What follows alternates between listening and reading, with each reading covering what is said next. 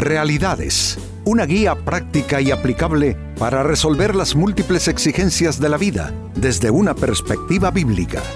Con nosotros, René Peñalba.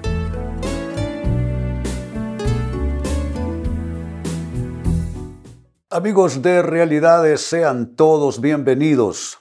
Para esta ocasión nuestro tema, ¿eres de los que lo piensan demasiado? A veces intentando ser cuidadosos, más bien lo que sucede es que terminamos pensando mucho las cosas y eso retrasa, por supuesto, los procesos de vida, eh, hace que los tiempos se alarguen para obtener lo que buscamos, lo que anhelamos, eh, la consecución de nuestras metas, etc.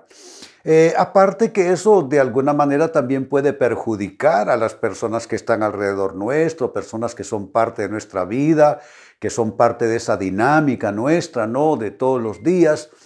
Y también que eso puede estar denotando una condición de inseguridad que no creo, amigo, amiga, que le, le beneficia a nadie. Así es que este es nuestro tema. ¿Eres de los que lo piensan demasiado? Y atención a lo que dice el libro de Eclesiastés en la Biblia capítulo 3 y versículo 1. Todo tiene su tiempo y todo lo que se quiere debajo del cielo tiene su hora. La declaración es contundente, ¿no es cierto? Está indicándonos que no tenemos la eternidad para las cosas. Está diciéndonos que las oportunidades tienen fecha de caducidad. Está diciéndonos que no podemos nosotros estar dejando las cosas para quién sabe cuándo. Todo tiene su tiempo y todo lo que se quiere. Yo te pregunto, ¿qué cosas quieres tú? por qué cosas tú estás eh, anhelando, por qué cosas estás trabajando, por qué cosas estás empeñándote, ofreciendo tus mejores esfuerzos, pues te tengo una noticia. Todo lo que se quiere debajo del cielo, y la expresión lo que indica es, aquí en el mundo de nosotros los humanos, todo lo que se quiere debajo del cielo tiene su hora. Me parece que nosotros la bendición sería movernos en la hora correcta, la hora de Dios en nuestras vidas. Porque tan malo es algo que nos llegue antes de tiempo, porque no lo vamos a poder manejar y administrar bien, tan malo es algo que llega a deshora. Así es que el pasaje es claro en verdad y entonces me da el espacio esta escritura para hablarles del problema de pensarlo demasiado para decidir. Óiganlo bien. Vamos a hablar del problema que hay compensarlo demasiado para decidir. ¿Qué problemas hay? Atención a lo que digo. Número uno, como problema, las oportunidades se perderán, porque las oportunidades, amigo, amiga, no son eternas. Las oportunidades no están como quien pone algo en el congelador que lo vamos a sacar hasta que lo necesitemos. Las oportunidades tiene uno que aprender a aprovecharlas, porque si no, pues hombre, en esta vida otro toma tu lugar o simplemente las oportunidades se desvanecen. Es allí donde quizá cabe el concepto de la diligencia. La diligencia tiene que ver con responder rápido a la vida con responder rápido a las responsabilidades, con no estar, estarle dando vueltas y dándole vueltas y dándole vueltas a un asunto y ya cuando extendamos la mano ya otra mano vino antes que la nuestra. Es que hay que recordar que la vida de alguna manera es una carrera, no que estamos compitiendo con los demás, pero es una carrera, dice San Pablo. Y que, y que cada uno debe esforzarse de manera diligente a fin de ganar la carrera. Entonces esto tiene que ver con diligencia y si tiene que ver con diligencia es porque tú estás pensando con toda claridad, estás eh, bien entendido que las oportunidades no duran toda la vida. Las oportunidades no son eternas y estoy completamente seguro, escuchen esto, estoy completamente seguro que hay muchos que viendo la vida en retrospectiva se dan cuenta que perdieron oportunidades. ¿Cuánta gente me dice, pastor, ore por mí que perdí un trabajo y, y fue porque no hice bien esto o aquello? O pastor, se me cerró la puerta de la oportunidad porque no sé qué y no sé cuándo. Es que no duran para siempre. Entonces hay que de alguna manera conectarnos con el reloj de Dios para hacer las cosas como hemos leído en Eclesiastés en su tiempo. Dice la Biblia que todas las cosas son hermosas en su tiempo. Segunda respuesta, segunda, no es tanto respuesta, sino estoy diciendo cuando un problema de pensarlo demasiado, eh, eh, o cuando el pensarlo demasiado eh, se convierte en un problema. ¿Cuándo se convierte en un problema? Estar dándole y dándole vueltas. Bueno, se torna un problema porque se torna en la debilidad de decidir siempre tarde, a deshora. Las decisiones eh, realmente cuando son decisiones efectivas que traen buenos eh, resultados, en partes porque se hicieron a tiempo. Una decisión a deshora no sirve. Llegar siempre tarde, que la vida te tiene que estar empujando, que las personas a tu lado te tienen que estar empujando. Yo a eso no le hallo eh, nada rescatable, la verdad. A veces eh, somos de ese tipo de personas a las que hay que estarle pisando los talones para que avancen. Esa es una mala costumbre. Eh, bueno, yo he tenido gente que me dice, no, como yo sabía que usted me iba a volver a decir y me iba a volver a preguntar. Es que no debiéramos esperar que se nos hable dos veces sobre un tema, sobre un asunto. Entonces, amigos, eh, digo que se torna una debilidad. Claro que es una debilidad. Estar eh, tomando decisiones a deshora, estar llegando tarde a nuestras decisiones, es toda una debilidad. Y esa debilidad, ¿con qué creen que está ligada? Con el fracaso, con la derrota, con las pérdidas. Entonces, el que, el que se levanta temprano, el que está siempre ahí pendiente de hacer las cosas en su, en su hora, en su tiempo, el que no, sí lo piensa. Pero es que pensarlo demasiado ya no es estar pensando. Pensarlo demasiado ya es como una mala costumbre de volver a repasar y volver a repasar y volver a repasar una cosa que ya lo pensaste bien, hombre. Ya lo pensaste bien. Lo que te toca es, obviamente, correr el riesgo y tomar una decisión. Pues eso en segundo término. En tercer lugar, eh, hablando del problema de pensarlo demasiado para decidir, está también eh, que la confusión va a ir apareciendo en tu persona. La confusión aparece como resultado de darle demasiadas vueltas a un asunto. Eh, ¿Cuándo uno termina confundido? Cuando lo pensó demasiado, por supuesto. Cuando lo pensó demasiado, Moisés estaba quebrándose la cabeza con los egipcios que ya se miraban allá a distancia, el mar aquí enfrente. Y entonces, ¿y qué hacemos? ¿Y qué hacemos? ¿Por qué clamas a mí? Le dice Dios. Dile al pueblo que marchen. ¿Qué es lo que está haciendo Dios? Lo está literalmente eh, eh, empujando a que tome la decisión de que hay que actuar. Entonces, con los egipcios a un lado, y el mar en el otro, pues partió las aguas en el nombre de Dios y pasaron en seco, como dice la historia sagrada.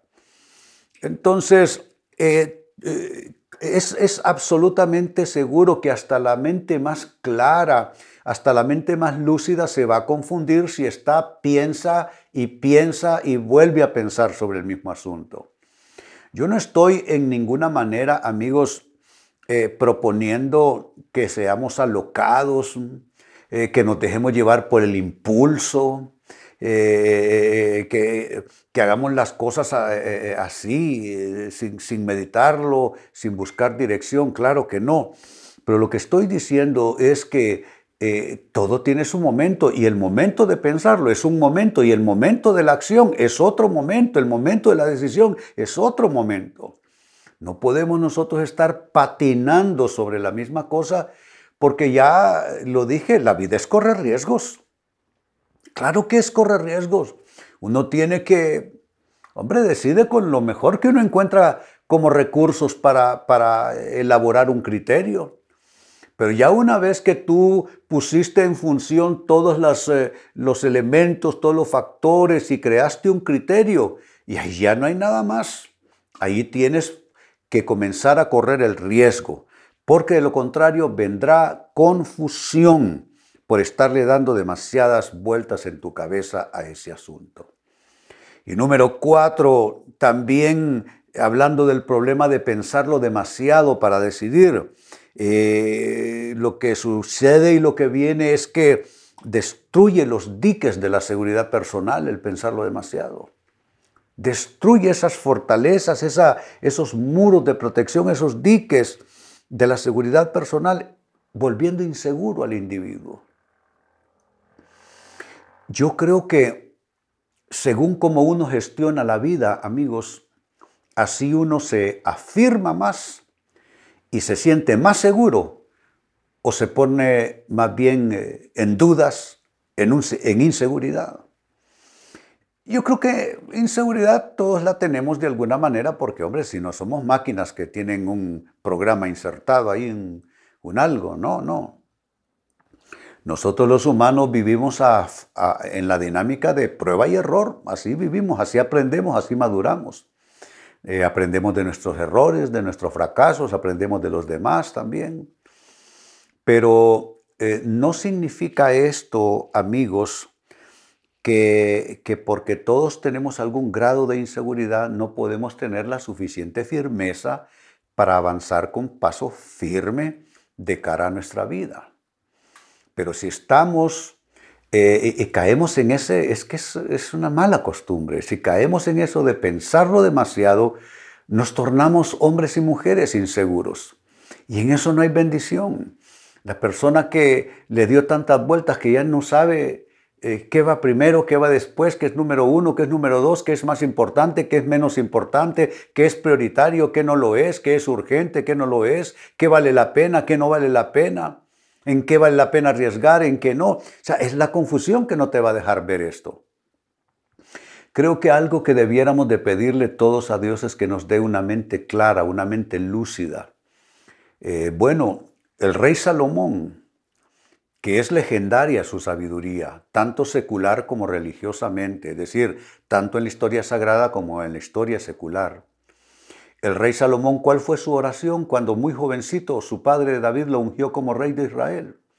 Oró a Dios y le pidió a Dios discernimiento para diferenciar lo bueno de lo malo, porque el pueblo que se le había encargado era un pueblo demasiado grande.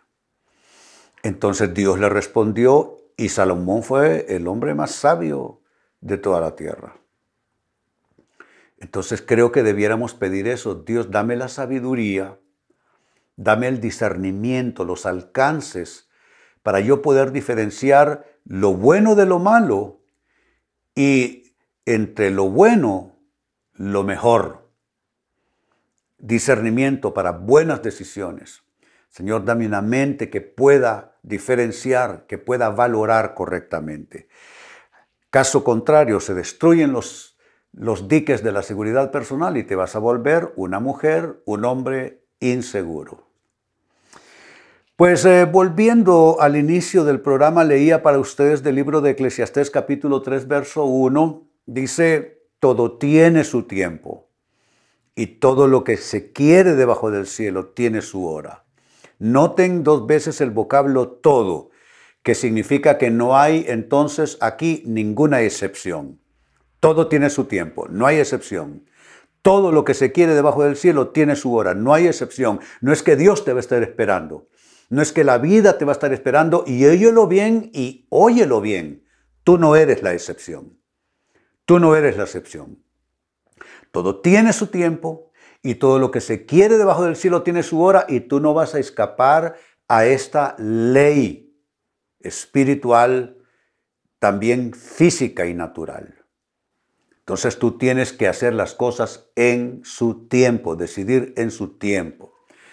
Basado en esta escritura les hablé del problema de pensarlo demasiado para decidir. ¿Qué problema es esto? Uno, las oportunidades se perderán porque no son eternas. Dos, se tornará esta actitud, esta tendencia en una debilidad, en la debilidad de decidir tarde y decidir siempre a deshora. Tres, se tornará esa conducta en confusión que vendrá como resultado de darle demasiadas vueltas a un asunto. Y cuatro, se destruirán los diques de la seguridad personal volviéndote inseguro en todos los sentidos. No quiero que eso te pase, es que eso no le debiera suceder a nadie. Amigos, con esto cierro el tema, de igual manera me despido. Y les recuerdo que nuestro enfoque de hoy ha sido titulado ¿Eres de los que lo piensan demasiado? Hemos presentado Realidades con René Peñalba. Puede escuchar y descargar este u otro programa en rene-penalba.com.